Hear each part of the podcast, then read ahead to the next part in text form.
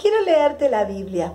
En el libro de Mateo, el Evangelio de Mateo, capítulo 9, versículos 35 al 38. Y dice así, Jesús recorría todos los pueblos y aldeas, enseñando en las sinagogas de cada lugar. Anunciaba la buena noticia del reino y curaba toda clase de enfermedades y dolencias. Al ver a la gente sintió compasión de ellos, porque estaban cansados y abatidos, como ovejas que no tienen pastor. Dijo entonces a sus discípulos, ciertamente la cosecha es mucha, pero los trabajadores son pocos.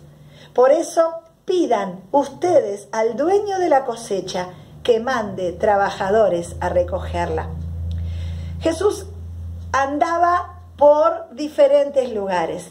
Él estuvo haciendo un ministerio que en ese tiempo era a pie, así que se trasladaba eh, en días de camino.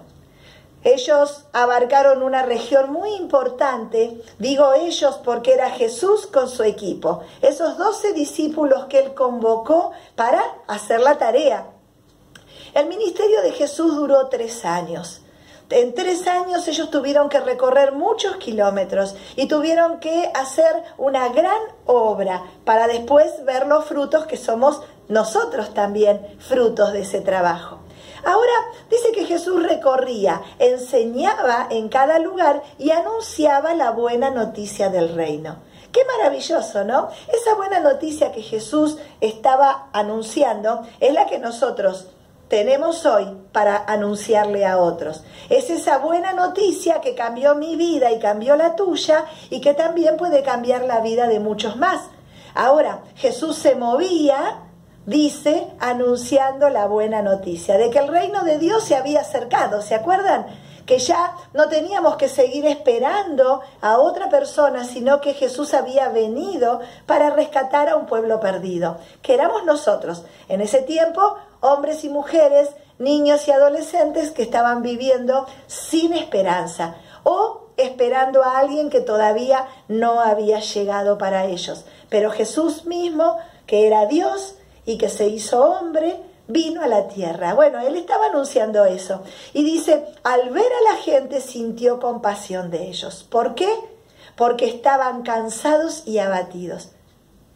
Es suficiente que salgas a la vereda, que cruces la calle, que camines por alguna avenida de tu barrio y veas hombres y mujeres cansados y abatidos. No tenemos que irnos a otro continente, podemos verlo muy cerquita nuestro, hombres y mujeres cansados y abatidos. Dice que Él tuvo compasión de ellos. Él tuvo compasión de ellos. ¿Qué siente tu corazón cuando ves gente pidiendo en las calles? Cuando escuchas que tus parientes están eh, trastornados, que están eh, agobiados, que están cansados y confundidos, llenos de incertidumbre, no saben qué va a pasar el día de mañana. ¿Qué le pasa a tu corazón cuando escuchas eso? Bueno, dice Jesús que Él tuvo compasión. Y yo estoy segura de que Dios está esperando que nosotros sintamos lo mismo que cuando vemos gente perturbada, perdida y desorientada, digamos, ¿qué podemos hacer por ellos? Me da pena que estén así, me, me, me, me conmueve. Dios está esperando que vos y yo seamos sensibles al dolor de las personas. Por eso dice, Jesús dijo, ciertamente la cosecha es mucha, pero los trabajadores son pocos. En ese tiempo Jesús había formado un equipo con doce obreros, doce discípulos, doce varones que estaban aprendiendo de Jesús para después transmitir esa palabra en otras regiones, porque cuando Jesús muere, el ministerio continuó, los discípulos fueron dispersados por diferentes lugares y ellos llevaron la palabra, llevaron la palabra a diferentes regiones. Bueno, y llegó hasta nosotros.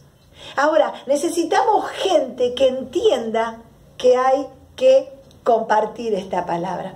Necesitamos hombres y mujeres que sean conscientes que Las personas no necesitan solamente un trabajo, las personas no necesitan que cambiemos las políticas de nuestro gobierno, las personas no necesitan solamente salud y educación, las personas necesitan a un Salvador.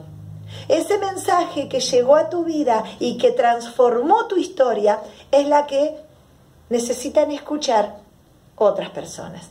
Ese mensaje que vos tenés en tu corazón necesitas comunicárselo a otros.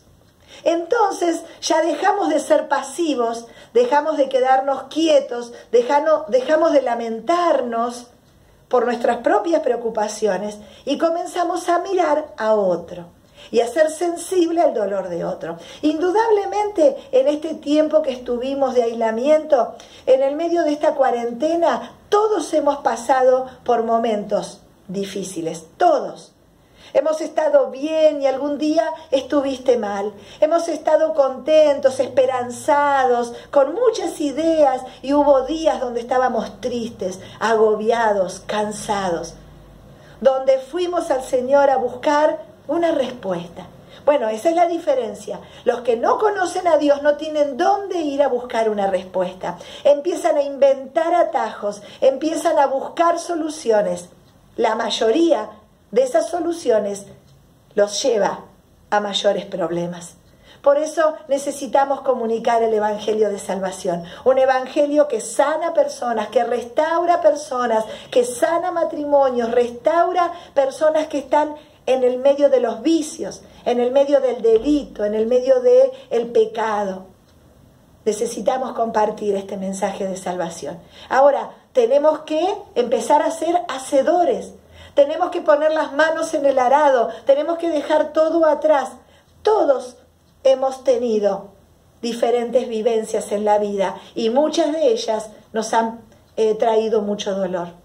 Todos tenemos dolores que entregar, todos tenemos heridas que entregar, todos tenemos un peso que entregar. En la cruz del Calvario tenemos que hacerlo, tenemos que ir a la cruz una y otra vez. Cada vez que viene ese peso de esos recuerdos, de esa tristeza, de esa pena, hay que llevársela al Señor. Bueno, la llevamos, el Señor nos refresca, nos renueva. A estos que dice la Biblia que estaban cansados y abatidos. Bueno, nosotros estábamos así, cansados y abatidos. Esa fue nuestra historia.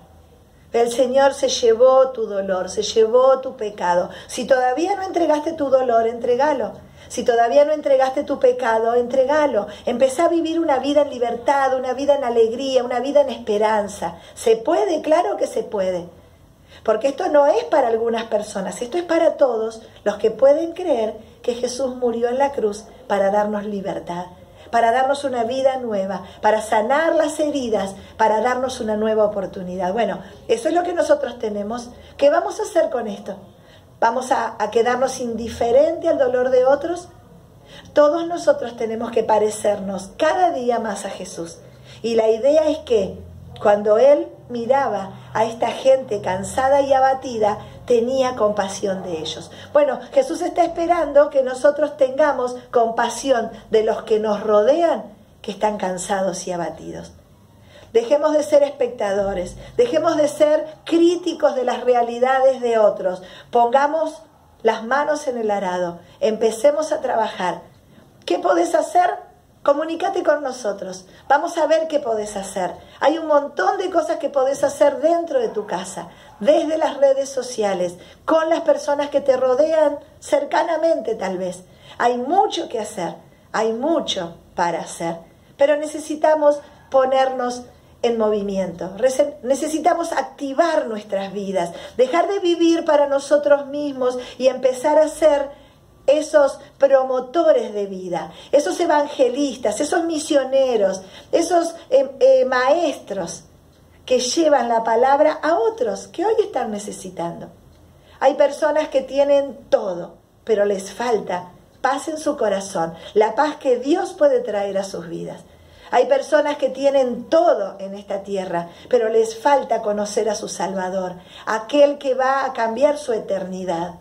Bueno, nosotros conocemos a ese Jesús, un Jesús que salva, sana y restaura, que da libertad, que da oportunidades. Bueno, necesitamos compartirlo.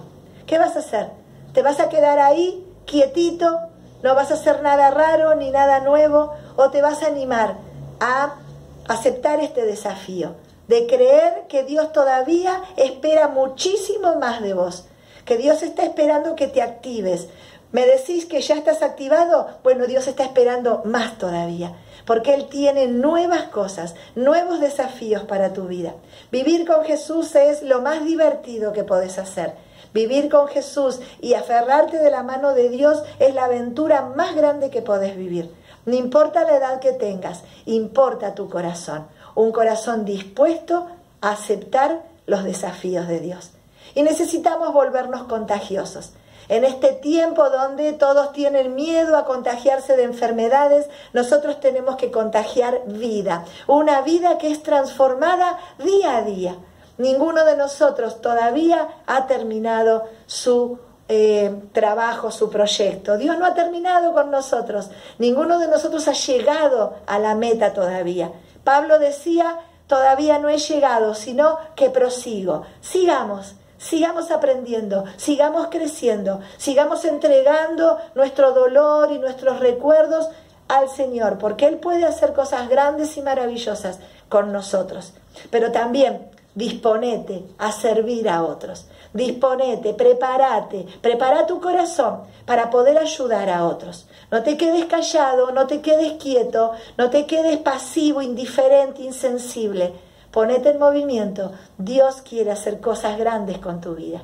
Señor, te pedimos que esta palabra, Padre, nos motive, nos alegre el corazón, nos entusiasme y nos mueva para ponernos en movimiento, Señor, que nos motive para dejar de estar quietos, ensimismados y poder mirar a otros que hoy están cansados y abatidos. Señor, danos misericordia. Señor, aumenta la misericordia en nuestro corazón. Si éramos indiferentes, Padre, toca nuestro corazón para que muchos sean eh, bendecidos por lo que nosotros podamos hacer. Señor, danos esa palabra, palabra, eh, esa facilidad para transmitir el mensaje de salvación. Danos, Señor, tu paz. Danos, Padre, eh, esa fortaleza que necesitamos para darnos cuenta de nuestros propios errores, de nuestras propias heridas y buscarte, Señor, cada día para que vos te lleves todo dolor, todo peso y nos preparemos para servir a otros. Gracias, Señor, porque vos vas a activarnos, porque vos nos vas a dar esa energía que necesitamos todos para poder servir a otros. Señor, y sabemos que esto te agrada, sabemos que esto alegra tu corazón, sabemos que hemos llegado a esta tierra para adorarte, para... Eh, Señor, eh, alabarte y para bendecir a otros. Señor, te necesitamos, te amamos con todo el corazón. Te pedimos perdón por nuestros errores, Señor, que son muchos cada día.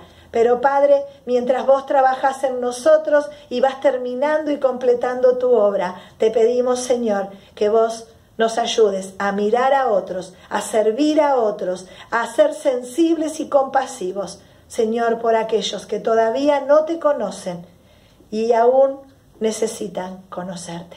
Gracias, Padre, gracias, gracias por invitarnos a una aventura tan grandiosa como esta de ser parte de tu equipo. Oramos en tu nombre, Jesús. Amén y amén. El Señor te bendiga y puedas descubrir qué podés hacer en este tiempo para demostrar tu compasión, para ayudar a otros para sumarte al equipo de rescate.